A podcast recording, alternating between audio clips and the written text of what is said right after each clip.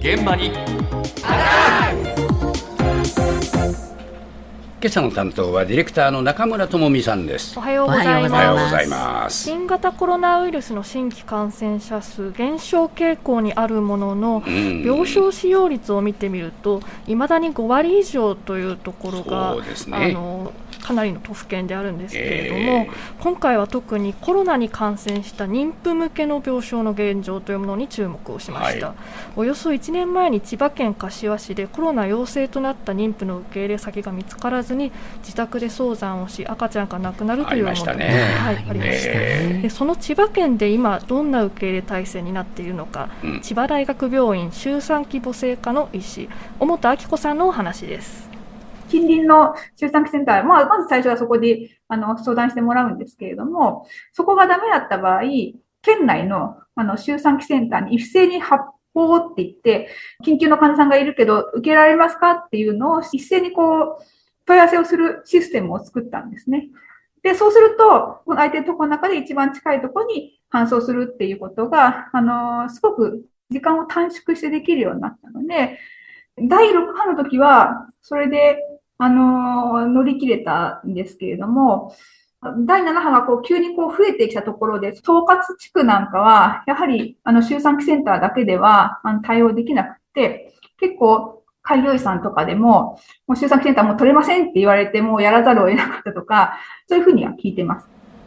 おーやっぱり第7波は増えてるんだそうねなんですね、ええ。そのコロナに感染した妊婦を緊急で受け入れるために一斉に千葉県内の対応する病院に連絡が行くシステムを整えたり、うん。それから病院側も受け入れ病床拡大など進めてきたけれども間に合っていない状況が一部地域であるということですね、それでこれまでコロナ感染した妊婦を受け入れてこなかった開業医などに頼らざるを得ない状況になっているということなんですね。うん。でこの開業医っていうのは not 例えば地方だと対応するお医者さんが1人から2人というところもあってええ。仮にそのお医者さんがコロナに感染してしまった場合にもう診療が回らなくなってしまう懸念もあるということなんですね。ええ。でこういう受け入れ体制の逼迫の問題だけではなくて今、妊婦を受け入れた後の対応について問題を指摘する声も上がっています。例えば過剰な医療介入というのが起きているということなんですね。うん、どういうこはい、うんこちらについてリプロリサーチ実行委員会という組織のメンバーで静岡大学教授白井千秋さんにお話を伺いました。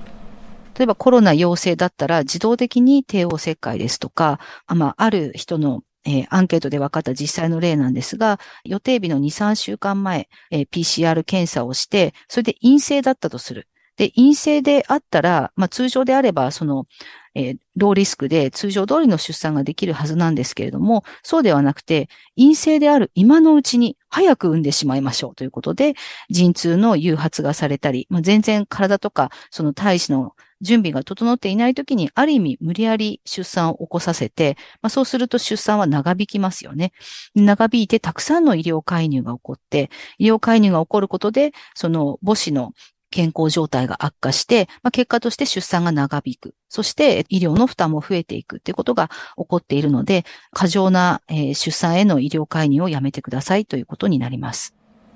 はあ陰性のうちに早く産んでしまおうという、そういう話があるの、あるわけそういうことがあのこちらの組織が取ったアンケートでも声が実際に上がってきたということなんですよね。ええなので、その陣痛を誘発して陽性にならないうちに出産をしましょうという措置が取られているケースがある、それから帝王切開についても指摘がありました、まあ、帝王切開は平時の出産では赤ちゃんとお母さんの体のリスクを考えて前向きに選択することもあるわけですけれども、うんコロナ陽性の妊婦に対しては感染防止の観点から早く出産を終えるためにルーティンで帝王切開が選ばれていることが多くあそうなんですねええ。ただあの帝王切開って手術ですので、ええ。かえって自然分娩よりたくさんのスタッフが必要になるので、ええ。逆効果じゃないかっていう指摘もこの組織は訴えていねます。うん。それから、えー出産そのものだけでなく出産後の問題というのもあるそうなんですね、え。えーコロナ陽性のお母さんから生まれた赤ちゃんそのお母さんと赤ちゃんが根拠なく引き離されるそういう問題が起きているといいます、えーリプロリサーチ実行委員会メンバーでロンドン在住の助産師小沢純子さんのお話ですその女性と赤ちゃんにとって生まれてすぐの時間を共に過ごすことは愛着形成のために本当に重要な時間です。で、その時間を引き離すことにより、母親のその女性の赤ちゃんを世話する、その赤ちゃんの必要としているもののニーズに応えるっていう能力に大きく影響します。そして、新生児がその、えっと、一人のケアラーから離されることによって、精神の発達にも大きく影響が出ますので、えっと、イギリスや、えっと、WHO もユニセフも、あとイギリスの職業団体もすべて、えー、陽性女性から生まれた赤ちゃんは、陽性女性と一緒にいる。そしてそれは同床、同質っていうのは、えっと、ガイドラインで決まっています。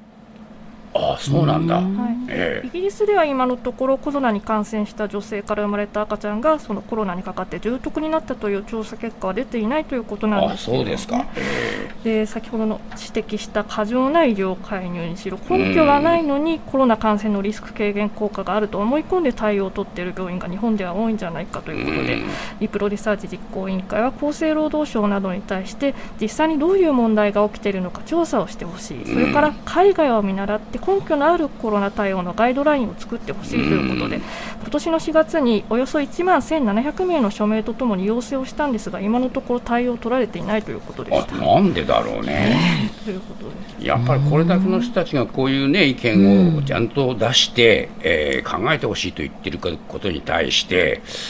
やっぱり厚生労働省はちゃんと答えなきゃね、えー、おかしいと思いますよね。